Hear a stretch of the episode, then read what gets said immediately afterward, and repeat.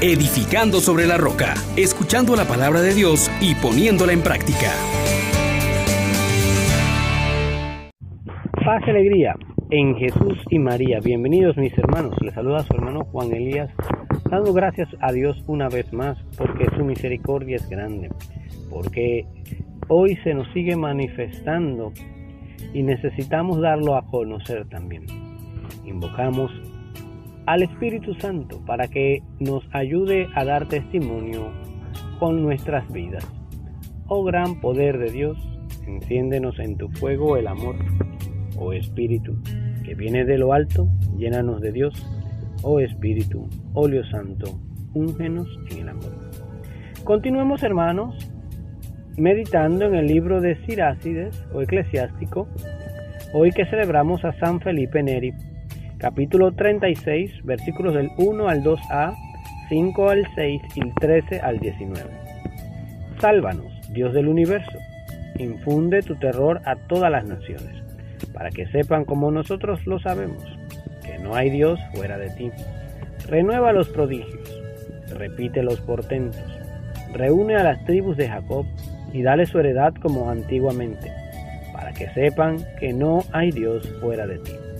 Ten compasión del pueblo que lleva tu nombre, de Israel a quien nombraste tu primogénito.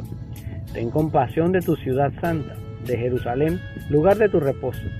Llena a Sión de tu majestad y al templo de tu gloria. Da una prueba de tus obras antiguas, cumple las profecías por el honor de tu nombre. Recompensa a los que esperan en ti y deja bien a tus profetas. Escucha las súplicas de tus siervos, según la bendición de Aarón sobre tu pueblo y reconozcan los confines del orbe que tú eres Dios eterno. Palabra de Dios. Te alabamos, Señor.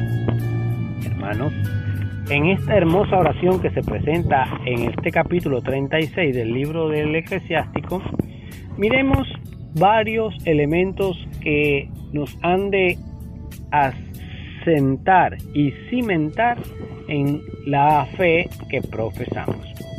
Primero, el orante nos coloca delante de la majestad de Dios, que está por encima de todo, Dios del universo.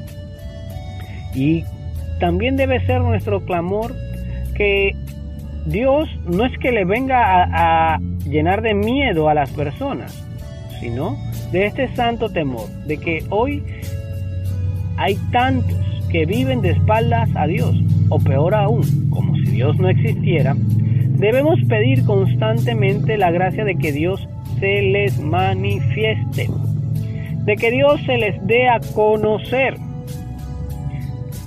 ¿Por qué? Porque en la medida que nosotros conozcamos a Dios, que tengamos experiencia con Él, vamos a poder asociarnos a Él y experimentar, como dice San Pablo, quien muere con Cristo, con resucitará con Él.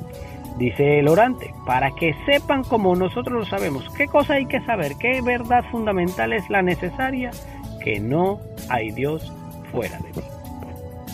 Y esto es lo segundo que debemos resaltar hoy. El mundo y nuestras vidas están en un caos precisamente por la gravedad de la idolatría. Le hemos dado la espalda a Dios o hemos querido ignorar a Dios. Sin embargo, hemos levantado cualquier tipo de ídolos y esta realidad nos sigue haciendo daño. Obviamente, para poder creer en el Dios verdadero, necesitamos que Él se nos revele y es lo que pide el orante, que renueve prodigios, que repita portentos, que congregue en la unidad. Esta bendición de la unidad como fruto del Espíritu Santo de amor es manifestación de Dios. También vemos que cuando tú te abandonas a Dios, Él es providente. Dale su heredad como antiguamente. De modo que si Dios hace prodigios, que si hace portentos, que si nos reúne, que si nos da todo lo que necesitamos, lo podamos entonces reconocer como nuestro Dios. No hay Dios fuera de ti. Entonces, este Dios hoy nuevamente nos propone el camino de la compasión. sí, hemos pecado, hemos fallado, pero Dios, que es bueno, que asume nuestra humanidad, que asume nuestra historia, nos llama a la conversión.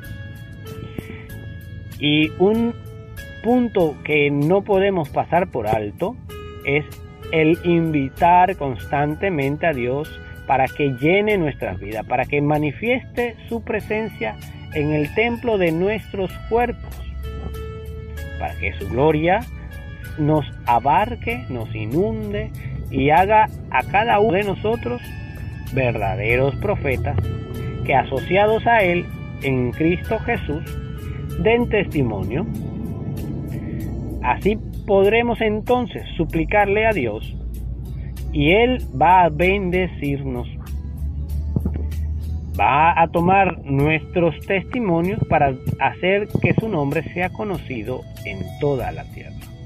Por eso, digámosle, muéstranos, Señor, la luz de tu misericordia.